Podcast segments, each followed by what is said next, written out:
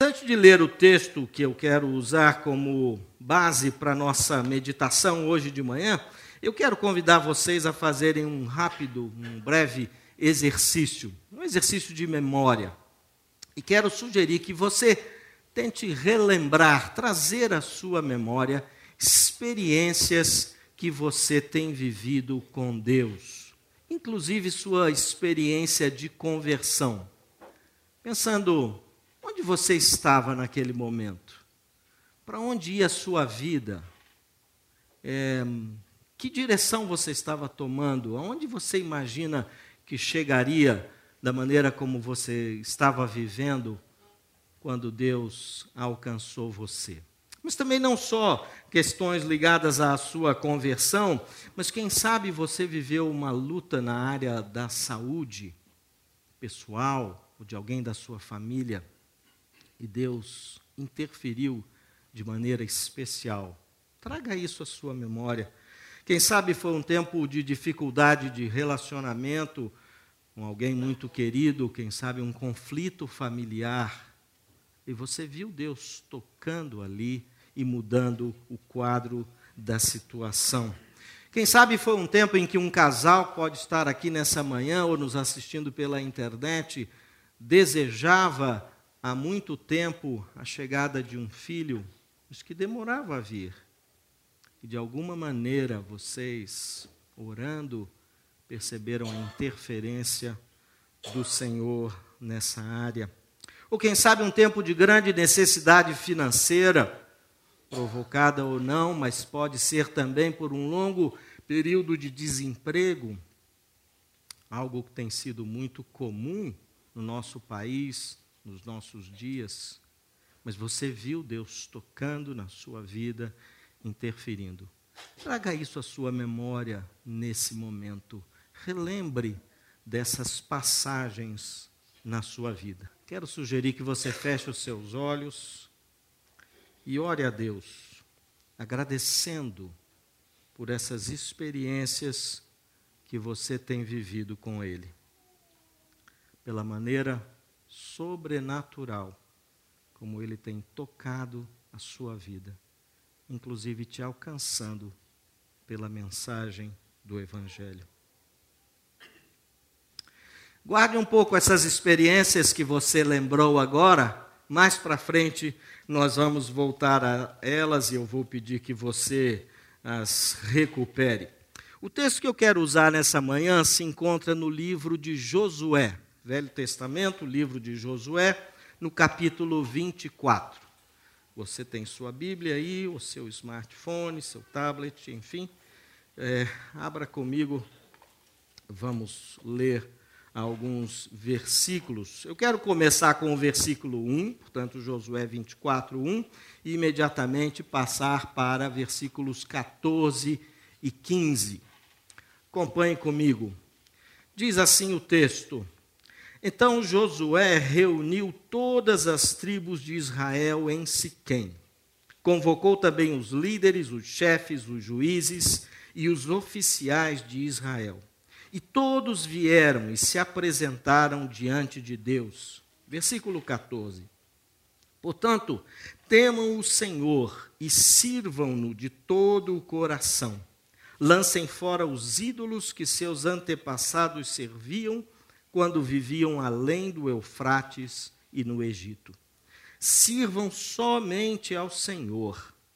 Mas se vocês se recusarem a servir o Senhor, escolham hoje a quem servirão. Escolherão servir os deuses aos quais seus antepassados serviam além do Eufrates?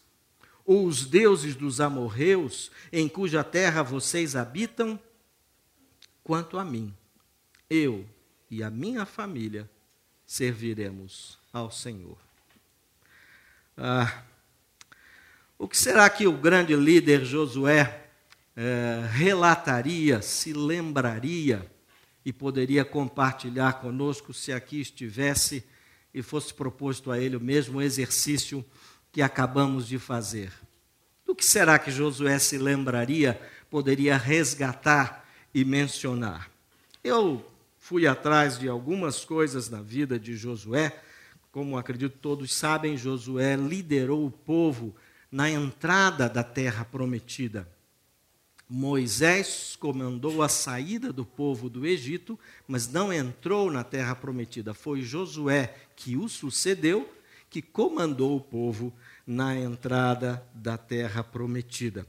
E eu fiquei pensando no que ele poderia se lembrar. Certamente, eu creio que ele se lembraria das pragas sobrenaturais que caíram sobre o povo do Egito quando Moisés esteve com o Faraó para solicitar que deixasse o povo sair.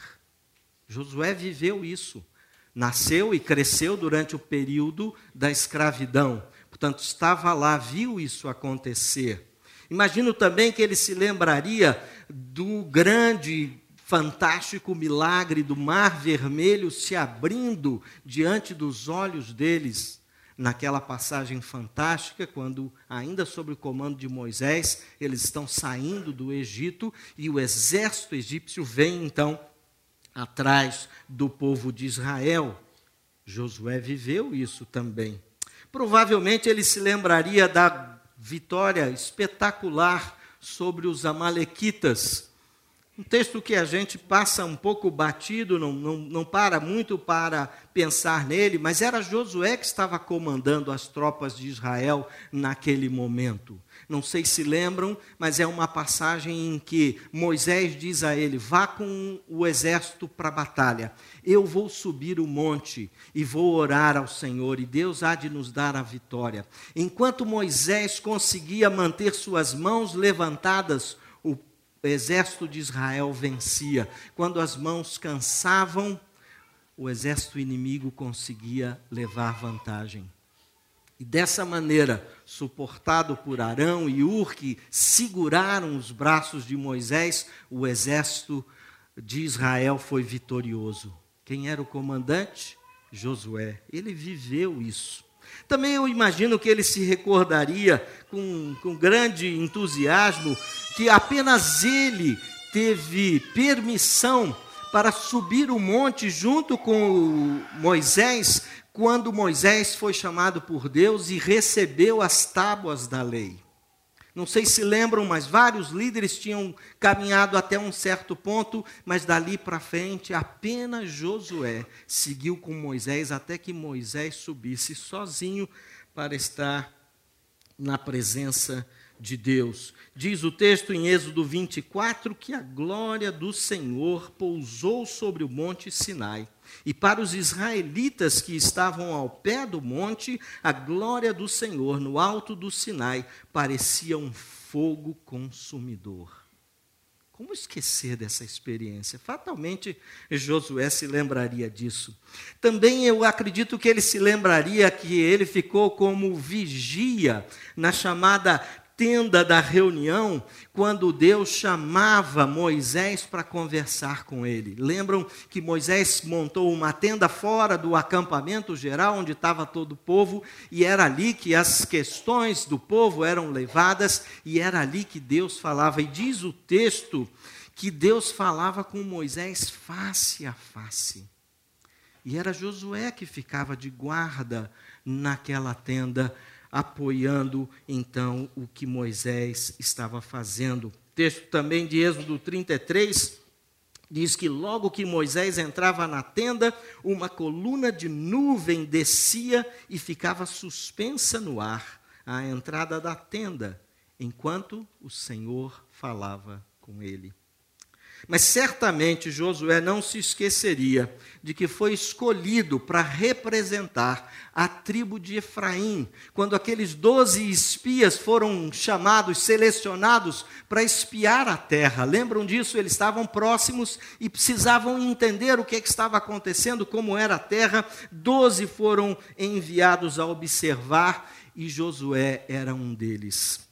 E como consequência do seu relatório, cheio de fé, cheio de confiança, cheio da visão de que Deus iria de fato entregar aquela terra a ele, a eles, o povo, apenas Josué e Caleb, de toda aquela geração que saiu do Egito, apenas Josué e Caleb tiveram permissão de Deus para entrar na terra prometida. Como esquecer dessa experiência? Eu creio que também ele se lembraria que todo o povo israelita atravessou o rio Jordão a pé seco.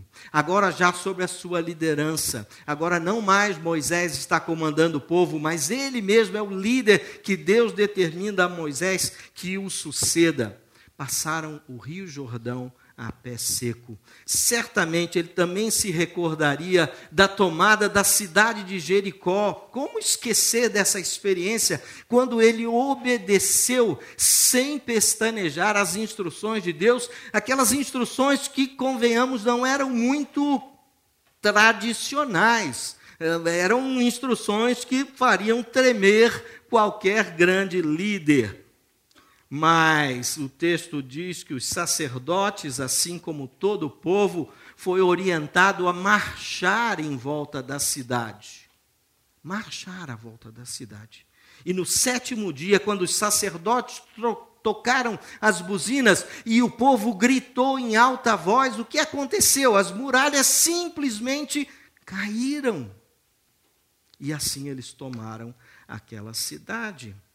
E com certeza, Josué não se esqueceria daquele episódio, quando, em resposta à sua oração, o dia ficou mais longo para que os israelitas pudessem derrotar os amorreus. Que passagem é essa? Diz o texto aqui mesmo de Josué 10: o sol parou e a lua ficou onde estava até que o povo tivesse derrotado os seus inimigos. Nunca antes nem depois houve um dia semelhante quando o Senhor respondeu a uma oração como essa. Que lembranças, hein? Que experiências com Deus. Que que currículo, né? Podemos dizer assim. Mas fico pensando diante dessas experiências e pensando nas minhas próprias experiências ou naquelas que você se lembrou, você acha a sua lista pobre? Ficou um pouco triste quando comparou a sua lista com a lista de Josué. Olha que não citei tudo, mencionei apenas algumas coisas dentre aquilo tudo que aconteceu ah, na vida de Josué. Você se lembrou de pouca coisa? Tem vivido poucas experiências com Deus ou apenas anda meio esquecido? No final, você vai receber uma instrução que tem a ver com isso, que é, nos ajuda nesse aspecto exatamente. Mas quero voltar aqui ao texto que começamos a ler, o capítulo 24 de Josué. O que estamos encontrando aqui é um homem que está no final da vida, um líder que está no final da vida. Se a gente olha o capítulo 23, vai ver que ele se refere a Josué como um homem já idoso bastante idoso, aliás, é a expressão que o texto usa. Na verdade, ele está próximo aqui dos 110 anos. Não é mais um jovem, já viveu bastante coisa. E como ato final da sua liderança, ele agora então reúne todos os líderes das tribos de Israel e chama também todas as autoridades. O texto fala em chefes, juízes e também em oficiais e com um propósito bem definido. O propósito de Josué aqui, o que ele tem em mente, é fazer uh, o, o, que popularmente a gente tem chamado de uh, ah, DR. É exatamente isso. Ele está querendo discutir a relação com Deus. E ele chama agora a liderança, os representantes do povo, as autoridades, para falar exatamente sobre isso. Josué conduziu o povo até aqui. Eles já tomaram posse da terra. A terra já foi dividida pelas tribos, pelos representantes, as famílias de cada tribo. E agora, Josué sabe que a vida dele está no final, ele está indo embora, ele está acabando o seu trabalho de liderança diante do povo, mas ainda faltam áreas a conquistar. Quando a gente lê, percebe que nem tudo estava dominado. Ainda havia áreas que precisavam ser conquistadas, lutas que teriam que ser travadas. E Josué reúne a liderança do povo para saber se o povo vai manter a sua aliança com Deus. É isso que Josué está querendo saber. Olha, eu, eu vou embora, meu, meu tempo está acabando. Mas como é que vocês vão ficar? Diante de tudo que ainda está por vir, vocês pretendem manter a aliança com Deus? No Oriente Médio era muito comum, quando se firmavam tratados, trazer à lembrança o histórico de relacionamento dos participantes daquele novo acordo que estava sendo estabelecido. Aliás, não só no, no Oriente Médio, uh, hoje ainda a gente tem hábitos muito parecidos com esses também. Imagino que você, assim como eu faço também, quando vai renovar um contrato, com alguma empresa ou quando vai renovar alguma prestação de serviço, você normalmente para, avalia o que, é que tem acontecido, o histórico daquele relacionamento, deixa eu ver se o serviço tem sido bom, se tudo tem andado bem, não é? Se as coisas têm caminhado como havia sido combinado originalmente, e a partir daí, normalmente, é que a gente toma a decisão de renovar ou não aquele acordo, de renovar ou não aquele contrato. E é exatamente isso que Josué está fazendo aqui. A partir do versículo 2 e até o versículo 13, que eu quero ler com vocês, ele está mencionando os fatos de Deus em favor do povo, para chegar àquela pergunta dos versículos 14 e 15. Vamos ler então o que é que Josué diz para o povo. Imagina a situação: ele reúne a liderança, estão todos ali, e agora Josué começa dizendo assim: Josué disse a todo o povo, 24, 2: Assim diz o Senhor, o Deus de Israel. Muito tempo atrás, seus antepassados, inclusive Terá, pai de Abraão e de Naor, viviam além do rio Eufrates e serviam outros deuses. Mas eu tirei seu antepassado Abraão da terra além do Eufrates e o conduzi à terra de Canaã. Dei-lhe muitos descendentes por meio de seu filho Isaque. A Isaque dei Jacó e Isaú. A Isaú dei os montes de Seir como propriedade, mas Jacó e seus filhos desceram para o Egito. Então enviei Moisés e Arão e lancei pragas terríveis sobre o Egito. Depois, tirei vocês de lá.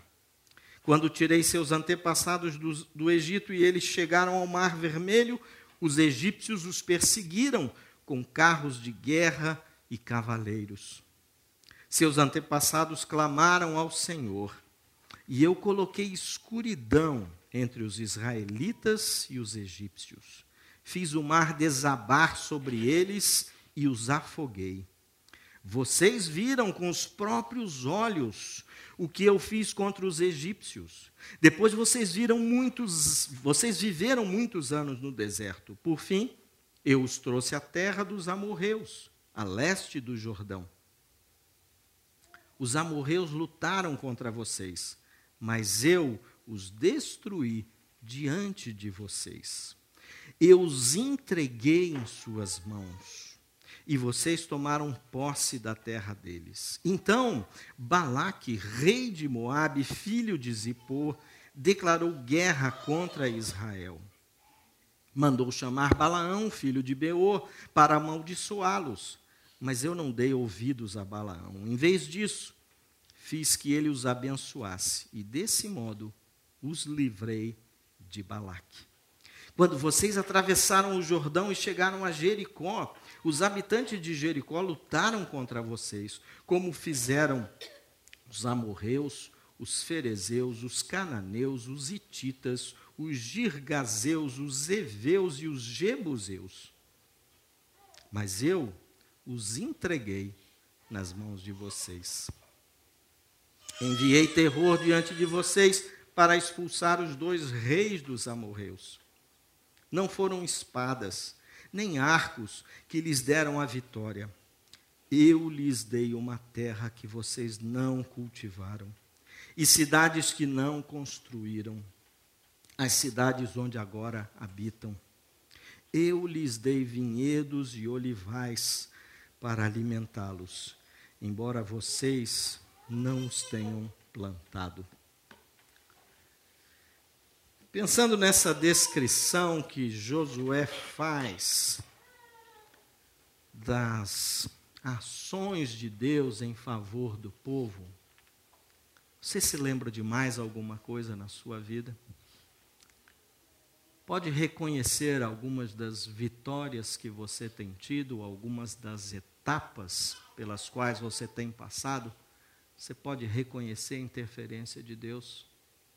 Talvez algo que você pensasse que era natural da vida, consequência do seu esforço, do seu empenho, da sua capacidade, pela sua grande dedicação, ouvindo esse relato, mais alguma coisa você colocaria na sua lista, reconhecendo que é de Deus, que vem de Deus? Que é por causa da interferência de Deus. E é exatamente na sequência desses versículos que acabamos de ler que Josué então faz esse questionamento ao povo acerca da renovação da aliança. E antes que qualquer um deles diga qualquer coisa, antes que alguém se manifeste, ele mesmo faz essa declaração com muita convicção. Eu e a minha família serviremos ao Senhor. Eu não sei vocês, mas eu e a minha família serviremos ao Senhor. Josué não tem qualquer dúvida, Josué não tem insegurança para responder essa questão. Josué está muito tranquilo em função das experiências que ele tem vivido com Deus para afirmar com confiança: eu e a minha família serviremos ao Senhor. Mas o que foi que o povo respondeu diante desse questionamento? Olha agora o versículo 16 até o 18. O povo respondeu: Jamais abandonaríamos o Senhor para servir outros deuses. Pois foi o Senhor nosso Deus que nos libertou e a nossos antepassados da escravidão na terra do Egito. Ele realizou grandes milagres diante de nossos olhos. Enquanto andávamos pelo deserto, cercados de inimigos, ele nos protegeu. O Senhor expulsou de diante de nós os amorreus e todas as nações que viviam nesta terra. Portanto, nós também serviremos ao Senhor, pois só Ele é o nosso Deus. Que linda resposta! Como uh, Josué desejava ouvir isso, mas acontece que Josué é um líder experiente, ele não tem 25 anos, ele está fazendo quase 110, ele já viveu muita coisa. E então ele adverte o povo. Veja a sequência, versículos 19 e 20. Ele deve ter ficado contente com o que ouviu, mas ele diz assim: vocês não são capazes de servir ao Senhor, pois Ele é Deus santo e zeloso. Não perdoará sua rebeldia e seus pecados. Se abandonarem o Senhor e servirem outros deuses, ele se voltará contra vocês e os exterminará, apesar de todo o bem que lhes fez. A resposta era boa. Mas Josué tinha a impressão que isso estava só uh, num lance de declaração. Vamos dizer uma coisa que vai agradar o nosso líder. E lá do fundo da sua experiência, Josué então chama a atenção deles quanto a isso. Atenção, gente. Isso não é um Deus de brincadeira. Ele está atento. Ele está observando. Se vocês então ele se voltará contra vocês. Mas o que é que o povo responde a Josué? Não, não, Josué, fique tranquilo, nós serviremos ao Senhor. O povo reafirma. Ao que Josué, então, diz assim, veja versículo 23, interessante, ele começa dizendo: Pois bem, se dissesse, ok, então se é isso que vocês estão afirmando, eu vou, vou levar a sério. Entretanto, entretanto, lancem fora os falsos deuses que estão em seu meio e voltem o coração para o Senhor, o Deus de Israel. Servir ao Senhor impõe certas condições. Há exigências. Isso não pode ser apenas da boca para fora. É preciso que ah, o conjunto das nossas atitudes reflita essa decisão, essa intenção de servir ao Senhor. E é exatamente sobre isso que Josué está falando aqui. Muito bem, se essa é a decisão de vocês, fiquem apenas atentos a uma coisa: lancem fora os falsos deuses que estão em seu meio e voltem o coração para o Deus de Israel. Josué já tinha dito ali nos versículos 14 e começo do 15 alguma coisa chamando a atenção deles. Se a gente volta lá, diz: lancem fora os ídolos que seus antepassados serviam quando viviam além do Eufrates e no Egito. Sirvam somente ao Senhor mas se vocês se recusarem a servir ao Senhor, escolham hoje a quem servirão. Escolherão servir os deuses aos quais seus antepassados serviam além do Eufrates, ou os deuses dos amorreus em cuja terra vocês habitam. E aí ele complementa lá com o 23, dizendo: lancem fora os falsos deuses. Mas o povo insiste versículo 24 diz: Serviremos ao Senhor nosso Deus e obedeceremos somente a Ele. Parecia que o povo estava de fato convencido e baseado na declaração do povo, da maioria, imagino, do povo, Josué então estabelece a aliança com eles. Na verdade, é uma renovação da aliança que Deus já tinha feito com o povo. Veja agora versículos 29 a 31. Diz assim: Depois de algum tempo, Josué, filho de Num, servo do Senhor, morreu aos 110 anos. Sepultaram-no na terra que ele havia recebido como herança em Timnat-Será na região montanhosa de Efraim, ao norte do Monte Gaás. O povo de Israel serviu ao Senhor durante toda a vida de Josué e das autoridades que morreram depois dele e que sabiam pessoalmente tudo o que o Senhor tinha feito por Israel.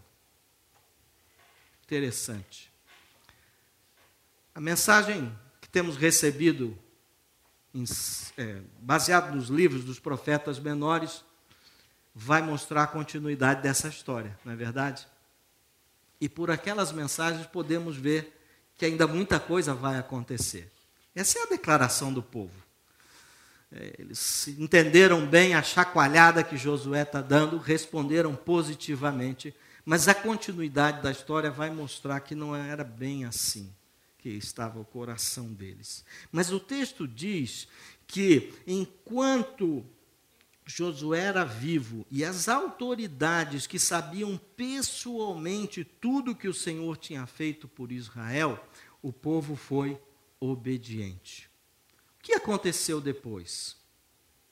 Ah, tanta coisa se perde, tanta informação fica jogada fora tanta experiência esquecida, tanta coisa eh, deixamos para trás.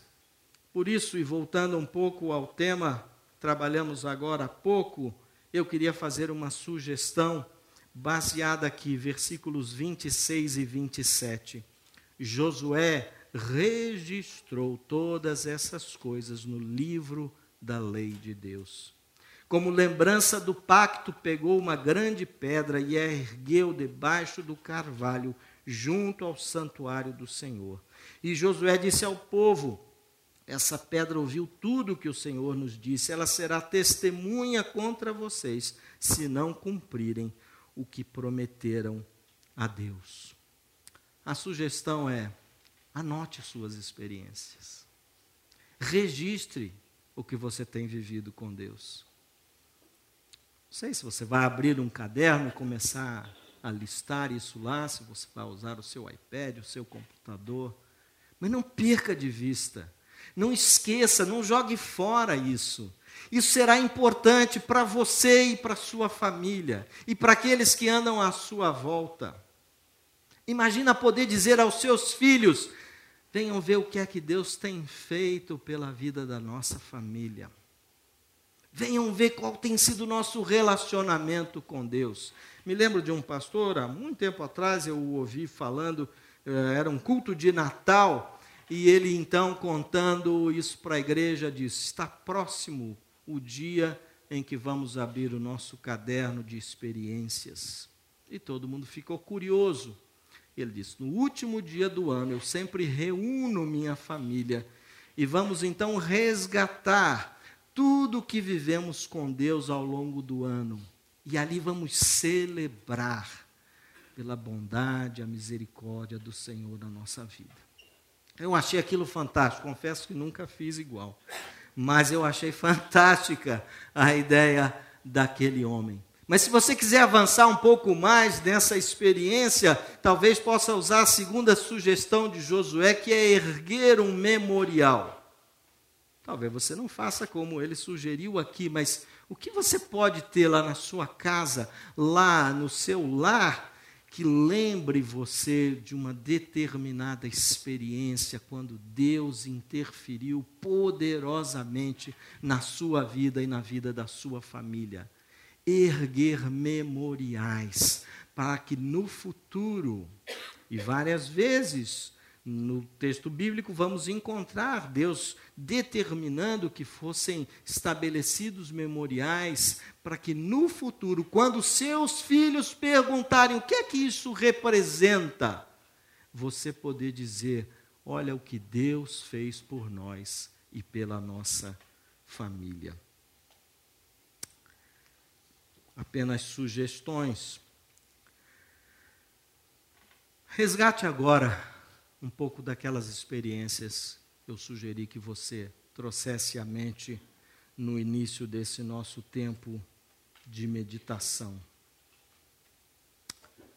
E pense comigo, essas experiências te impelem, te indicam, te empurram na direção de um maior serviço a Deus, de uma maior comunhão com Deus? O que você já viu Deus fazer na sua vida e na vida da sua família te leva para mais perto dele, te aproxima dele. Mas lembre-se, assim como no passado, ainda hoje, servir ao Senhor impõe condições. Há exigências. Não pode ser de qualquer maneira, não pode ser do meu jeito. Voltando aqui às recomendações de Josué, eu perguntaria: quem são os seus ídolos do passado?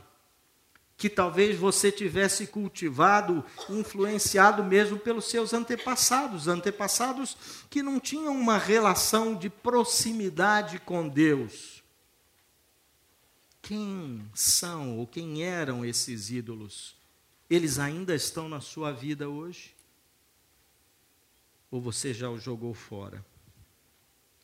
E quem são os ídolos do presente? Semelhante ao que Josué está questionando o povo aqui. Influência provavelmente da terra onde você habita hoje, da, da, da influência do nosso tempo, da nossa sociedade hoje. Quem são os seus ídolos de hoje?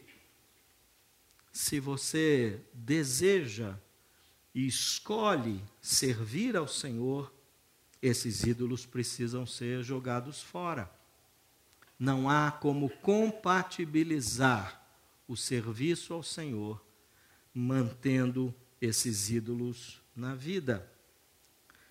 Você tem dificuldade para identificar esses ídolos, mas quem poderia ser meu ídolo, Cláudio? Do que você está falando? Como eu posso identificar isso?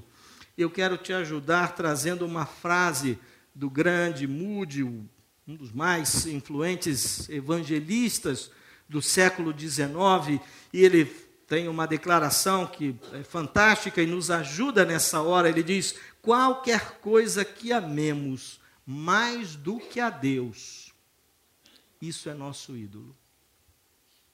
Vou repetir. Qualquer coisa que amemos mais do que a Deus, isso é nosso ídolo. Nós aprendemos com os profetas menores que o nosso Deus é um Deus ciumento. Ele não aceita nos dividir com outros deuses ou com outros ídolos. Nosso Deus deseja exclusividade, nos quer só para Ele, nos deseja por inteiro. Por isso eu quero concluir essa meditação, deixando a pergunta que Josué faz ao povo: A quem você escolherá servir hoje? A quem você escolherá servir hoje? E o meu desejo sincero é que todos nós possamos, com a convicção de Josué, com a mesma certeza e confiança de Josué, afirmar: quanto a mim, eu e a minha família serviremos ao Senhor. Vamos orar mais uma vez. Convido você a fechar os seus olhos. Senhor, obrigado pela tua palavra. Obrigado pelas experiências pelas quais o povo passou, não só no deserto, mas também na tomada da terra prometida. Obrigado pela liderança de Josué, por quem ele foi, a importância da atuação dele pela posição dele sempre firme, sólida, confiante. E também porque esse texto nos fala ainda hoje, chamando a nossa atenção, nos desafiando para essa escolha importante. A quem queremos servir. Ajuda-nos a compreender tudo que está envolvido nessa declaração. Eu e a minha família serviremos ao Senhor. Ajuda-me a identificar aqueles ídolos que estão uh, roubando o meu tempo, a minha atenção, os meus recursos. Grande parte do que eu sou deveria estar consagrado ao Senhor. Ajuda-me a identificar esses ídolos e a jogá-los fora, para de fato ter o Senhor em primeiro lugar na minha vida e que eu possa também, com a graça e a misericórdia do Senhor, experimentar que eu e a minha família servimos ao Senhor. Obrigado no nome de Jesus. Amém.